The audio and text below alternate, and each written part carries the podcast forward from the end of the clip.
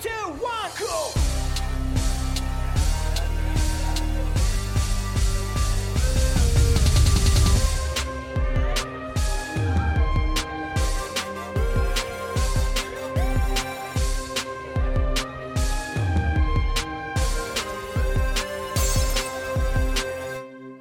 Kommunistenkneipe, der Podcast mit Paddy und Flo von Decay.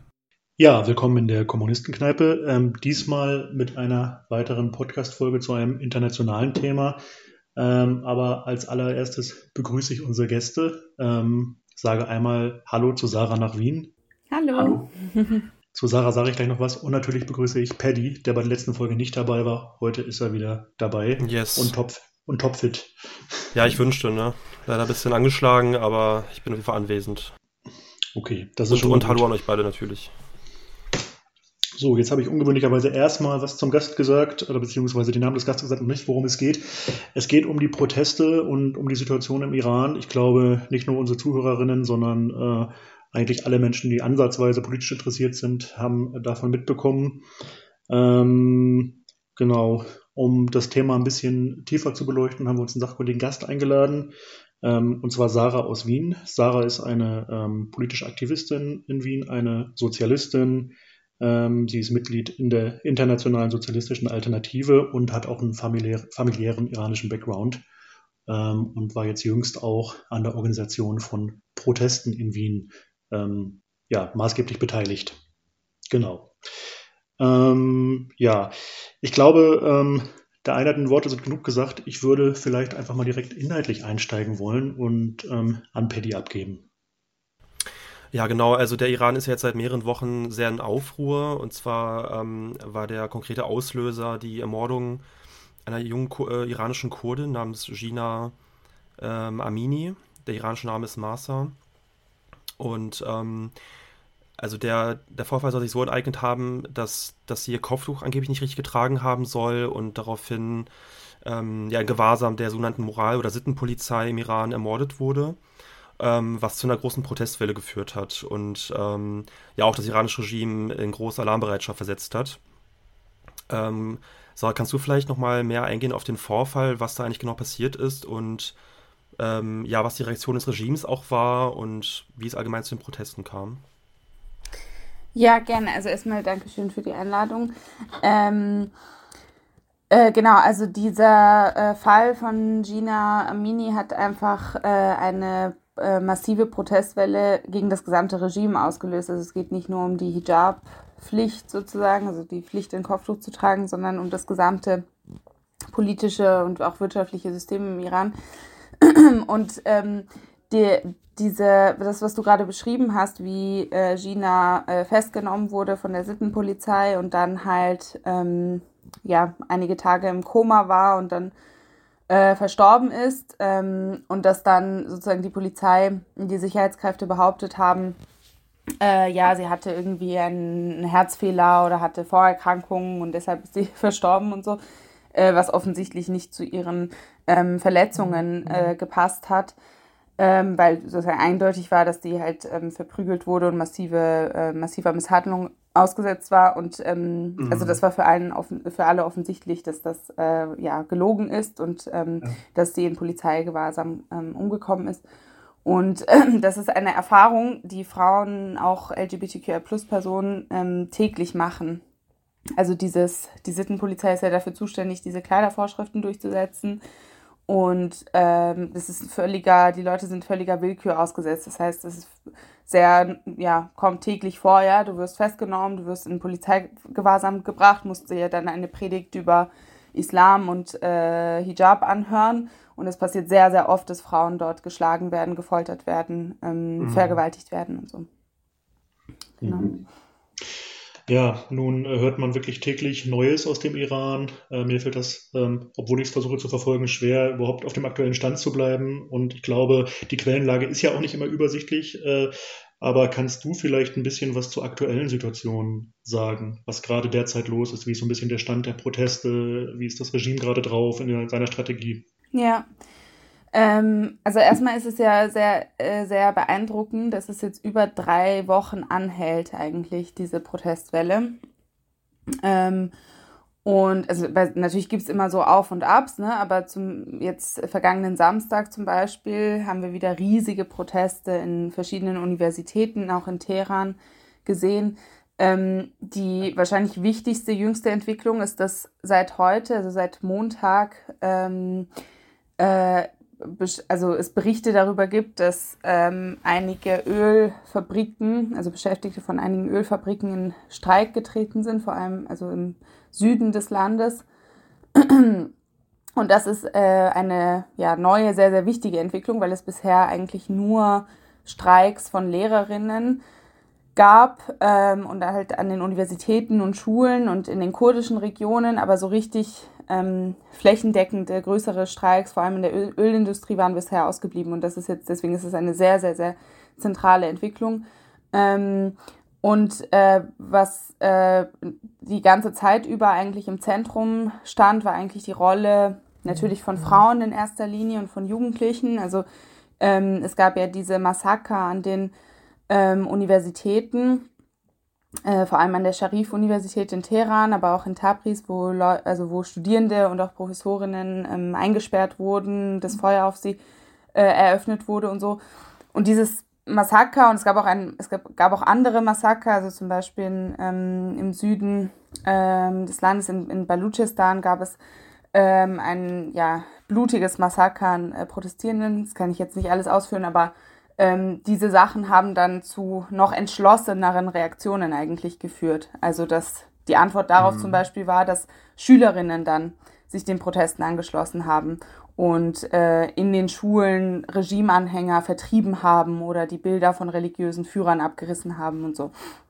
Also das sind so die jüngsten Entwicklungen und die, ähm, was auch interessant ist, was in letzter Zeit zugenommen hat, ist, also ähm, normalerweise ist es so, aufgrund auch der Repressionen und so weiter, dass die Leute sich nachts versammeln, abends versammeln, an irgendeinem Ort, gemeinsam dann irgendwie ein Hijab, also Hijab-Verbrennungen äh, machen oder ähm, ja, ähm, halt äh, äh, auf die Straße gehen. Ähm, und jetzt sieht man aber seit einigen Tagen, dass es dass auch Proteste tagsüber eigentlich zunehmen.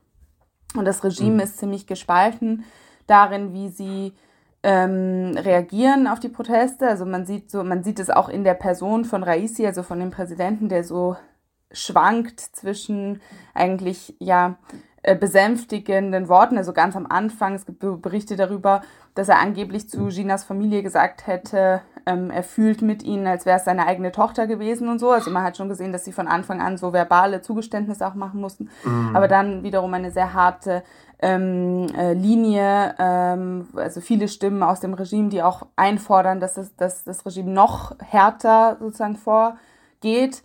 Ähm, weil zum Beispiel, letzter Satz, ähm, die, im Vergleich zu, zu der Protestwelle 2019, ja, wo ja in sehr kurzer Zeit Tausende äh, umgebracht wurden, äh, sehen wir zwar jetzt auch eine große Repressionswelle, viele Tote, viele wurden festgenommen, aber es, ist, es hat noch nicht das Level sozusagen von 2019 ähm, erreicht. Und das zeigt so ein bisschen, finde ich, wie das Regime auch gespalten ist. Also wie sie, sie wissen nicht genau, wie sie darauf reagieren ähm, äh, sollen. Mhm.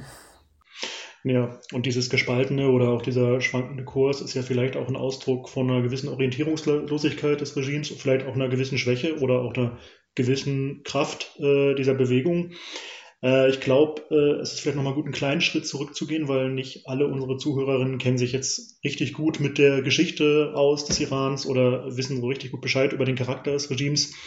Also wir können jetzt natürlich keinen kompletten historischen Abriss machen, aber ähm, Vielleicht magst du ein bisschen was sagen zur Vorgeschichte der Diktatur, die heute dort, also die dort bis heute herrscht.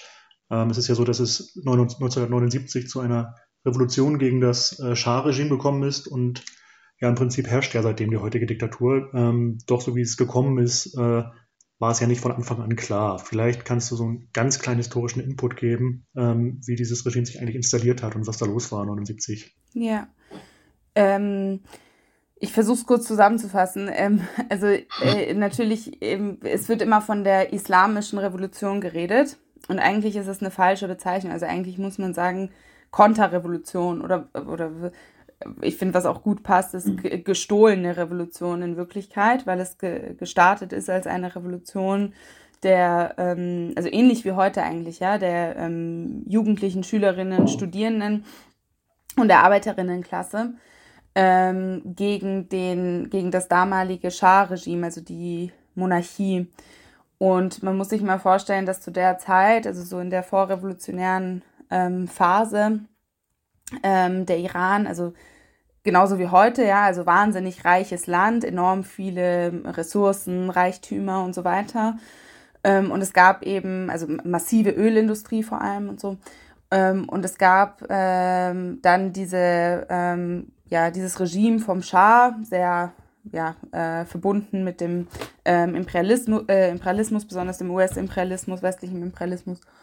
Und ähm, die Schah-Familie hat an sich schon als Familie, sozusagen als Einzelperson, einfach äh, stand einfach für enormen perversen Reichtum und Luxus und so, ja. Also es gab gleichzeitig eine Explosion an Arbeitslosigkeit, Kinder, äh, Kinderarbeit, ähm, 18 Stunden, Stunden Arbeitstage und so weiter, also eine katastrophale soziale Lage für die Arbeiterinnenklasse.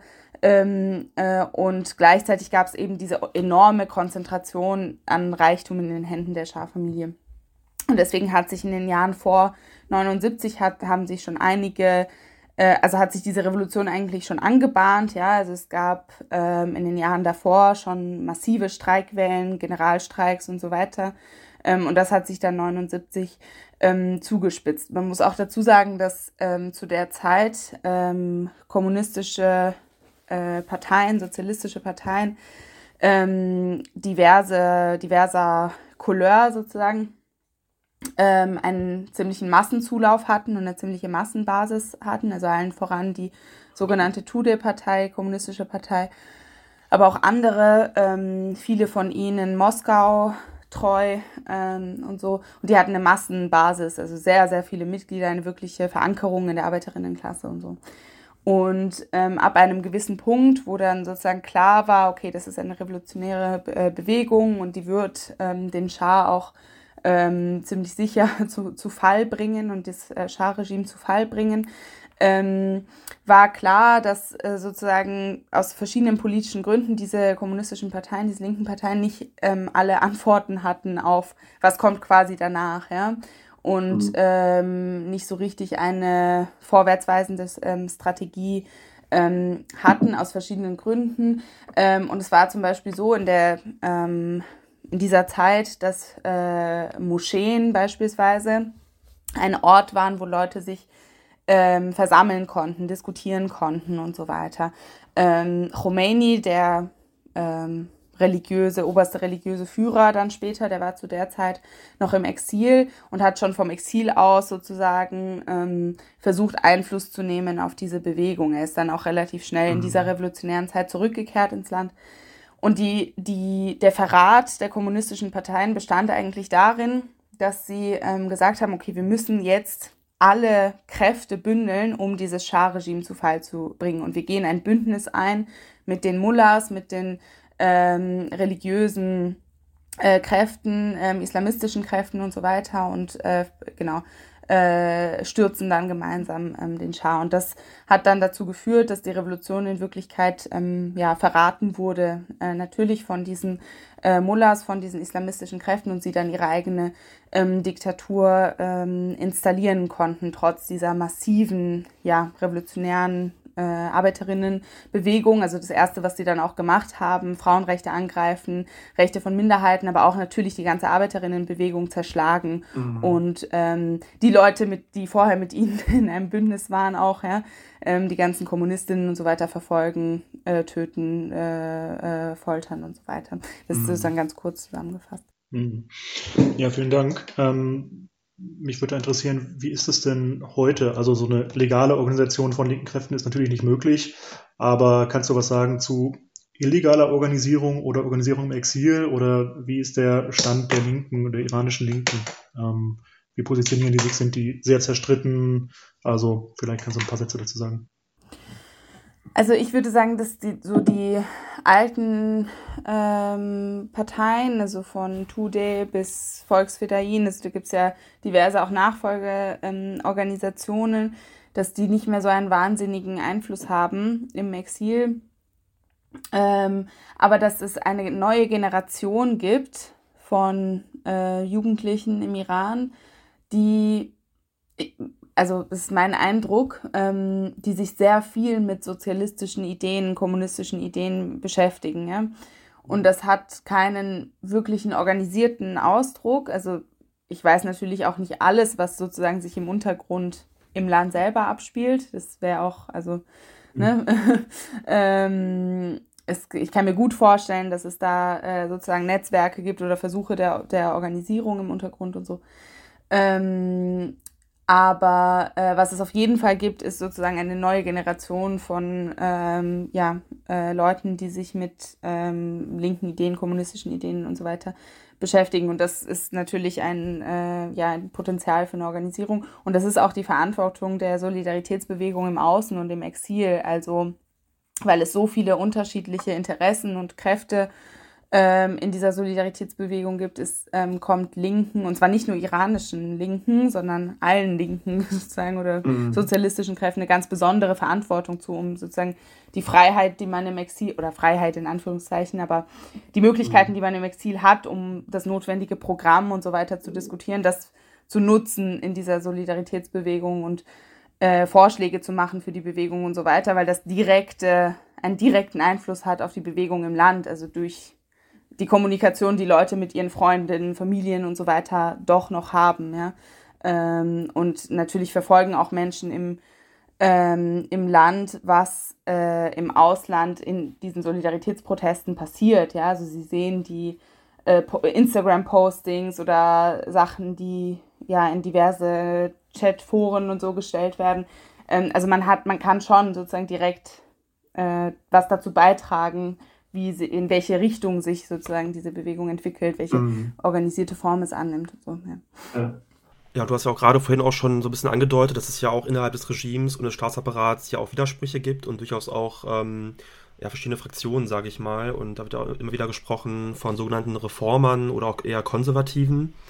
Ähm, Kannst du vielleicht noch, näher darauf eingehen, was damit genau auf sich hat? Also ob, ob es da wirklich grundlegende Unterschiede gibt zwischen diesen Fraktionen oder was da allgemein damit auf sich hat, mit diesen sogenannten Flügeln des Regimes? Ich würde eher sagen, dass es ähm, äh, innerhalb des Regimes Kräfte gibt oder Flügel gibt, die ähm, stärker für eine Öffnung zum Westen und zum westlichen Imperialismus sind als andere. So. Ähm, und äh, das ist trotzdem, trotzdem sind sozusagen alle Fraktionen des Regimes ähm, sind für die Grundpfeiler der Islamischen Republik und so weiter.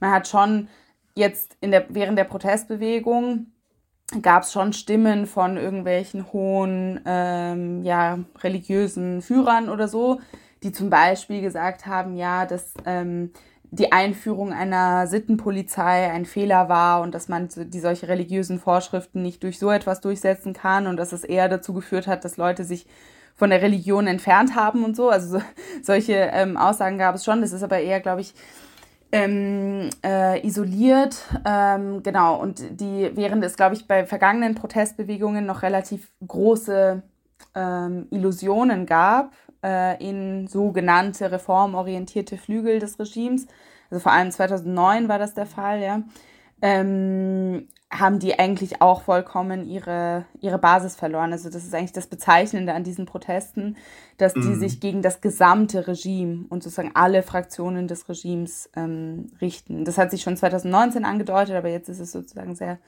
ähm, eindeutig.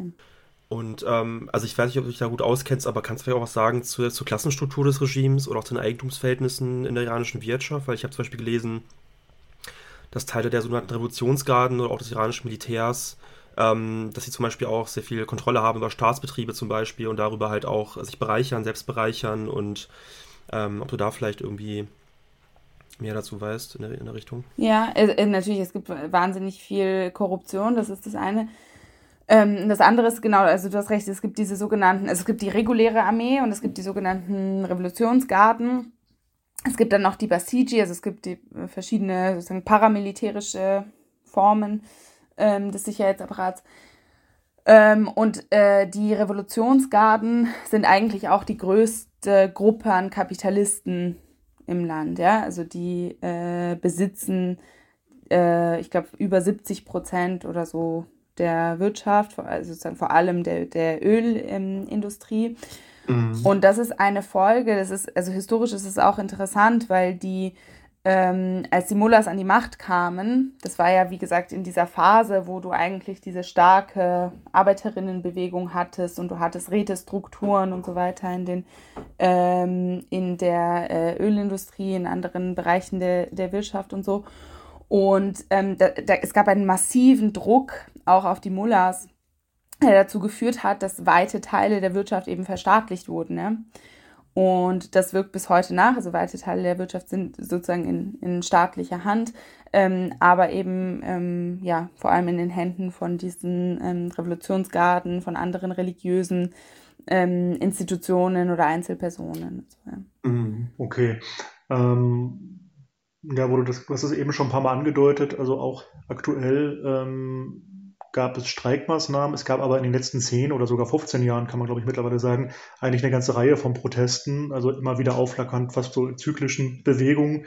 Ähm, kann man sagen, von welcher Klassenbasis die gekennzeichnet waren? Also protestierte da, also in der Vergangenheit zumindest eher so das Kleinbürgertum, sind das eher intellektuelle Schichten, äh, Leute an den Unis oder äh, ist das unterschiedlich? Ist es mehr von der Arbeiterklasse getragen? Wie würdest du das einschätzen und vor allem, wie würdest du es jetzt einschätzen? Ähm, also ich glaube 2009, ähm, wo es diese grüne Bewegung ähm, oder grüne Revolution gab, ähm, da haben ja viele davon ähm, gesprochen, dass das so dominiert war, zumindest von eher sozusagen ja, gehobener Mittelschicht, äh, akademischen ähm, Schichten und so weiter.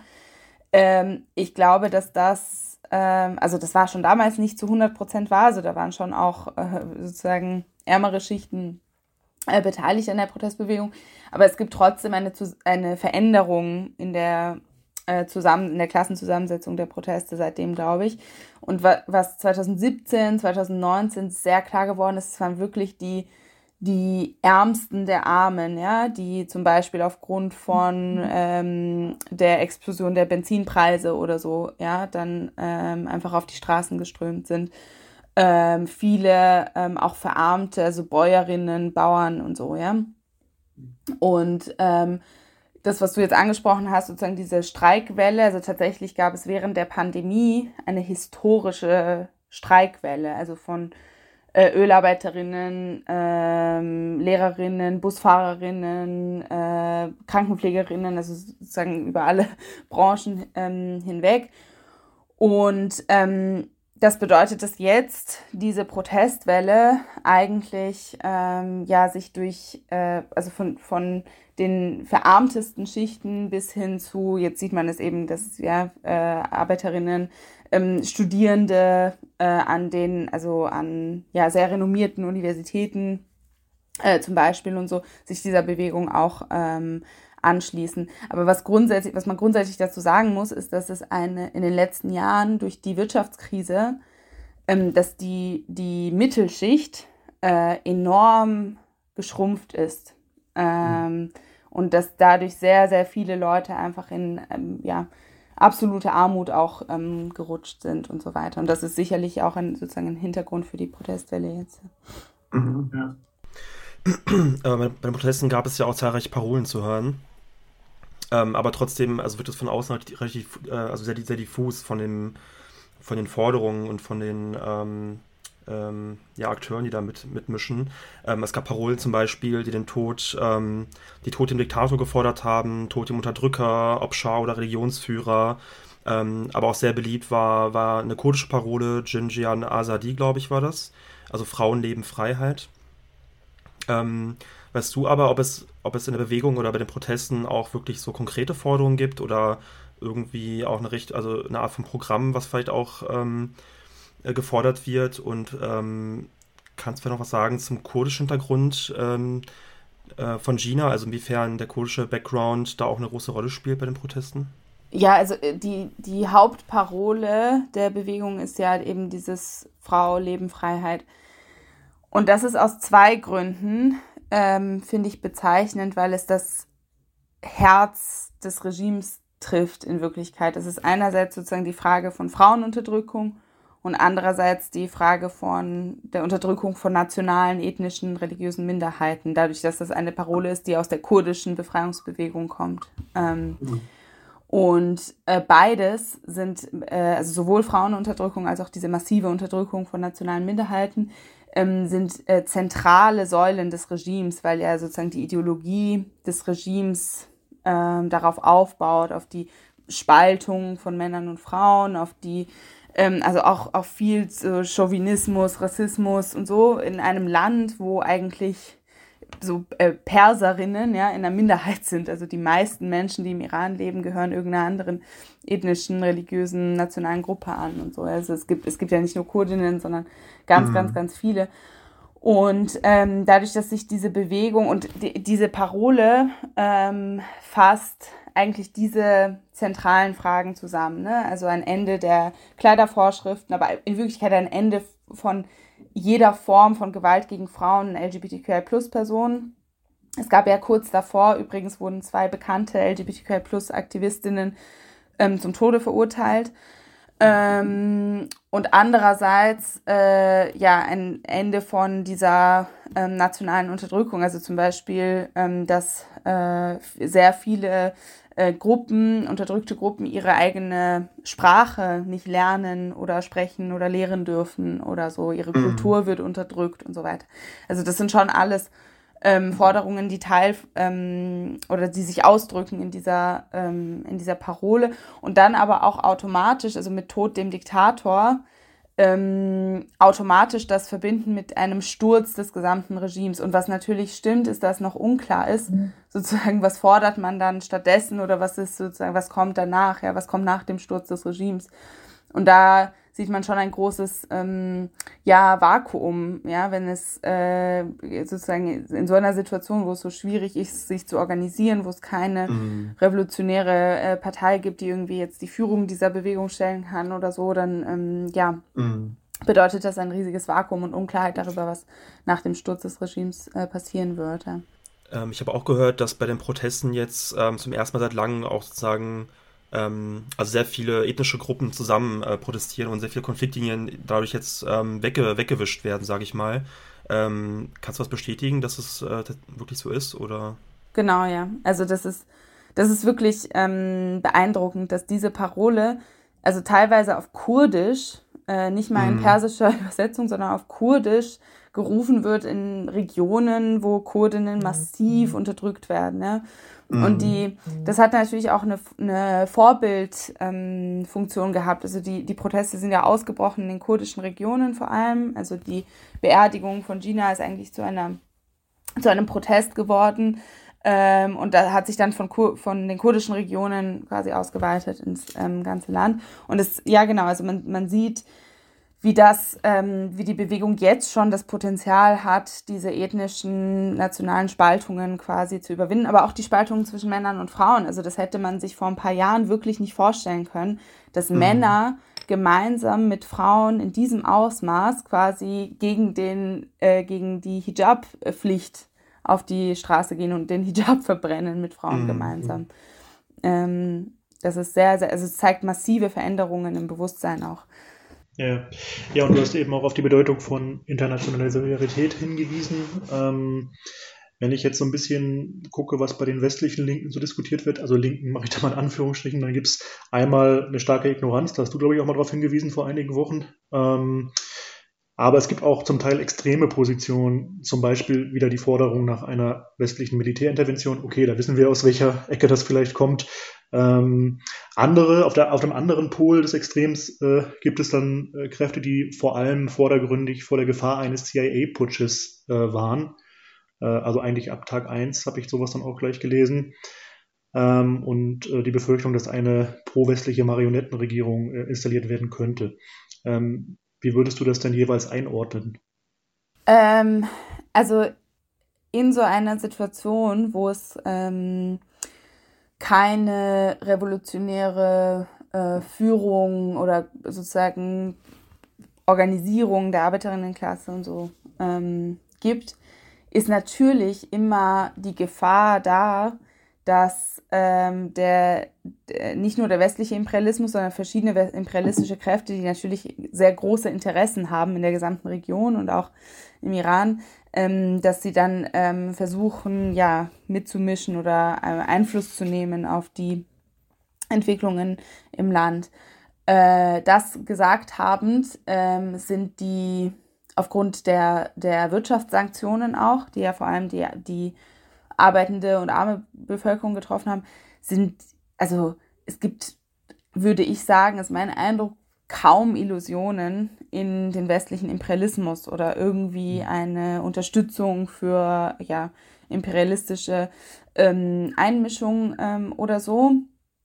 Und deswegen ist das auch, also es ist zum Beispiel völlig absurd, ähm, das behauptet ja das Regime selber, ja, ähm, aber es behaupten sogar auch, behaupten auch einige Linke, dass da, ähm, also zu sagen, dass das ähm, irgendwie provoziert wurde oder ähm, ja. Äh, dass der Mord eine Inszenierung war, glaube ich auch, ne? Dass es den gar nicht gab oder so. Genau, mhm. ja, und dass das so, dass halt Israel und die USA da ja diese Bewegung quasi angestoßen haben. Ähm, das ist natürlich völlig absurd. Ähm, gleichzeitig hat der, also zum Beispiel versucht die alte Schah-Familie, die ja die ganzen, ihren ganzen Reichtum in Wirklichkeit mitnehmen konnte damals und so, also ihre eigenen Medienkanäle und äh, ja, äh, Kommunikationskanäle und so weiter hat, ähm, äh, versucht natürlich, äh, ja, jetzt sehr laut zu sein und ähm, auch zum Beispiel zu sagen, ja, wir wollen ja gar nicht die, die äh, Monarchie zurück, sondern also es sagt der, der Sohn vom, Emal, vom mhm. Schah, sagt zum Beispiel, ja, ich will einfach nur demokratische Wahlen und dann könnt ihr mich zum Präsi Präsidenten wählen, wenn mhm. ihr, ja, wenn ihr mich gut findet. Also die ich versuchen das schon, ja, die versuchen das schon durch massive Unterstützung des äh, westlichen Imperialismus. Aber auch da, die, die haben wahrscheinlich, also die haben schon Einfluss auf die äh, Solidaritätsbewegung im Ausland, würde ich sagen. Aber innerhalb des Landes gibt es kaum Unterstützung für diese, ähm, für diese Kräfte. Im Gegenteil, also eine bis zu einem gewissen Grad auch eine klare Ablehnung zwischen irgendwelchen Liberalen oder äh, gegen irgendwelche Liberalen oder ähm, ja pro-monarchistischen äh, Kräfte oder so. Mhm. Weil du das gerade mit dem Schah erwähnt hast, ähm, und du ja Proteste auch maßgeblich mitorganisiert hast. Bei Protesten gegen den Ukraine-Krieg jetzt hat, war es ja schon so, dass man anfangs äh, auch sehr stark differenzieren musste und es da auch durchaus mit ukrainischen Nationalisten und sogar Faschisten zu tun hatte. Ähm, gibt es dieses Phänomen auch bei Soli-Demos, die du erlebt hast? Also, dass irgendwie Schar-Anhänger plötzlich äh, versuchen mitzumischen, beispielsweise irgendwie in Wien oder so? Hast du da was erlebt? Ja, ja, ja, das gibt es auf jeden Fall. Die sind auch sehr ähm, aggressiv und es ist aber, ähm, also es wird sehr schnell klar, was die für eine Agenda verfolgen. Ne? Also die schreiben sich die Parole Frau, Leben, Freiheit auf die Fahne, aber äh, sind wahnsinnig, also sind Sexisten, sind Rassisten, sind wahnsinnig ähm, aggressiv und äh, gewalttätig, viele von denen. Ähm, und du, du merkst sofort, die wollen einfach eine Diktatur eben durch eine andere äh, ersetzen. Aber ja, es ist leider so, dass vor allem ähm, in den USA, in England, äh, führen sie ein bisschen diese, Prote diese Solidaritätsbewegung an, aber haben jetzt auch nicht ähm, so eine stabile Unterstützung, würde ich sagen. Also nicht mal, ich würde sagen, nicht mal jede Person, die ähm, quasi diese klassische äh, Scharfahne mit dem Löwen ja, äh, mit sich trägt, von der, äh, dass man von jeder Person sozusagen hundertprozentig äh, sagen kann, dass die jetzt irgendwie ideologisch gefestigte ähm, äh, Anhängerin äh, des Schah ist oder so. Also es, es, herrscht auch viel Verwirrung einfach in der Solidaritätsbewegung. Ja. Aber kann man denn, äh, oder kannst du denn irgendwie sagen, dass es ähm, irgendeinen bestimmten Akteur gibt oder eine Organisation, die die Proteste maßgeblich gerade dominiert oder eine Kraft, die sehr viel Einfluss hat, oder ist es sehr diffus und ähm, sehr unübersichtlich aktuell. Weil für mich zum Beispiel ist es sehr schwer von außen das beurteilen, also welche Kräfte da vielleicht gerade am meisten mitmischen. Ja, es ist sehr diffus. Es, ist, es gibt natürlich auch noch die Volksmujahideen, die auch äh, ja eine ja, reaktionäre Rolle spielen, die sicher, also die in manchen Ländern auch immer noch Einfluss haben. Es gibt, wie gesagt, diverse Formen von Scharanhängern. Ähm, aber es ist sehr diffus, es ist nicht eindeutig und ich glaube, es, das, was wir in Wien gemacht haben, in Wien haben wir eigentlich zum ersten Mal seit 30 Jahren gemeinsam mit verschiedenen Bündnispartnerinnen eine explizit linke, antikapitalistische, feministische Solidaritätsdemo organisiert ähm, mit mehreren tausend Teilnehmerinnen. Und das hat, das wurde übrigens jetzt als Vorbild genommen für, ähm, äh, für, ein, für eine größere Demonstration in Frankreich, zum Beispiel in Paris auch. Ähm, also explizit mhm. nach dem Vorbild Wien. Wir müssen diese Solidaritätsbewegung mhm. sozusagen von links füllen und so, ja. Und ähm, das zeigt, dass das eigentlich möglich ist. Also dass es ein Vakuum gibt, dass diese, diese, auch diese monarchistischen oder liberalen oder wie auch immer Kräfte, die sind ja auch nicht wirklich, also ja, nicht wirklich super gut organisiert oder die mhm. haben vielleicht viel Geld oder so, aber mhm. ähm, genau, man kann dem schon, glaube ich, viel entgegensetzen, wenn man äh, das versucht. Ja. Mhm. Und ähm, also abschließend, was würdest du sagen, welchen Fortgang erwartest du von, bei den Protesten, wie es weitergeht und ähm, jetzt noch irgendwas, wo du sagst, das, das ist noch wichtig, was du unbedingt noch erwähnen möchtest, ein Aspekt, der vielleicht jetzt irgendwie ja, zu wenig äh, beleuchtet wurde? Ähm, also ich würde sagen, es ist natürlich, also es ist schwierig vorherzusagen, was jetzt passieren wird. Es ähm, ist nicht ausgeschlossen, dass ähm, das Regime es schafft, durch massive Re Repressionen erstmal für eine Weile vielleicht wieder irgendwie die Leute von der Straße zu kriegen und je nachdem, ob sich diese Streiks jetzt ausweiten oder nicht, ob die Arbeiterinnenklasse die Führung der, der Proteste übernimmt oder nicht, kann natürlich, ja, kann es, gibt es viele Szenarien, die möglich sind. Ähm, aber was auf jeden Fall klar ist, ist, dass das ein historischer Einschnitt und ein, äh, ja, eine Bewegung ist, wo es kein Zurück mehr gibt. Also die, die Generationen, zum Beispiel diese Schülerinnen, ja, die jetzt äh, mhm. protestiert haben in den Schulen, die, äh, wo sehr, sehr viele festgenommen, gefoltert wurden. Ich habe gelesen, dass die, der Altersdurchschnitt bei denen, die ähm, festgenommen wurden, bei 15 Jahren liegt. Ja, ja so ganz, ganz junge Kinder, mhm. Jugendliche, die sie gerade festnehmen, umbringen und so weiter. Das ist eine Generation, die das Regime nie wieder auf seine Seite sozusagen kriegen wird. Das heißt, egal was jetzt sozusagen mhm. kurzfristig passiert, würde es ähm, früher oder später zu noch sozusagen größeren, explosiven, re revolutionären äh, Bewegungen ähm, kommen. Und das ist sozusagen der Anfang vom Ende des Regimes. Das ist ziemlich, ähm, ziemlich sicher, ja. Okay, ja, wir hoffen, wir haben ein bisschen äh, zur Aufklärung beitragen können. Und äh, ja, vor allem dank dir, dank deinem Besuch in der Kommunistenkneipe. Und äh, ich könnte mir vorstellen, dass wir dich zu einem späteren Zeitpunkt auch nochmal einladen. Es wird sicher äh, weiter spannend bleiben und viel berichten können. Ähm, genau, an dieser Stelle bedanken wir uns aber erstmal für das Gespräch. Danke, Sarah, nach Wien. Vielen Dank. Vielen Dank euch. Dankeschön.